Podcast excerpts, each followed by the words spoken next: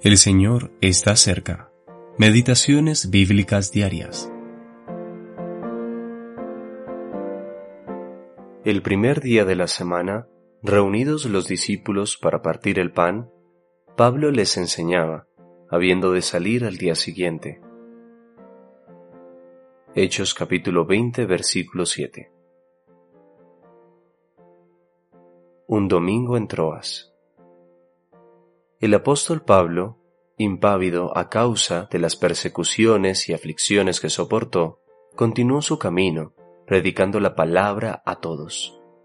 Enseñó todo lo que era beneficioso para el pueblo de Dios. No rehuyó de declarar todo el consejo de Dios. El apóstol parecía sentir la urgencia que implicaba cumplir el ministerio al que había sido llamado. El tiempo se agotaba el mal a su alrededor se intensificaba. Algunos cristianos adoptaron falsas doctrinas y la gloria del Señor y su testimonio estaban en juego.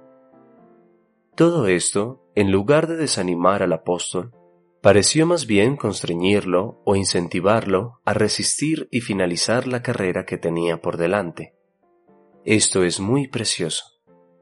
También vemos cómo Cristo llenó su corazón, tal como llenó la gloria a la cual Pablo se dirigía.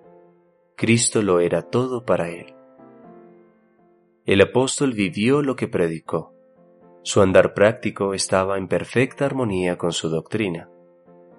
Habiendo enseñado la verdad del un cuerpo de todos los creyentes, siempre que podía estaba reunido con los creyentes. Así fue en Troas.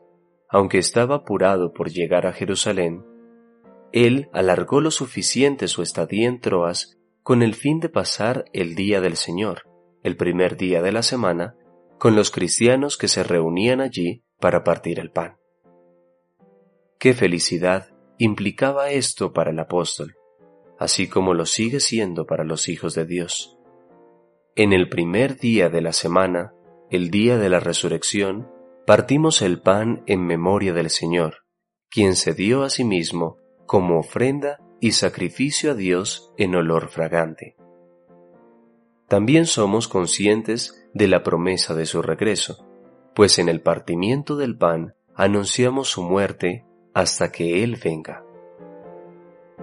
Jacob Redeco En gloria do tú estás, contigo en tu delicia. Nos diste ya lugar por gracia, oh Salvador Queremos celebrar tu favor, tu justicia, tu muerte recordar y tu inefable amor. A.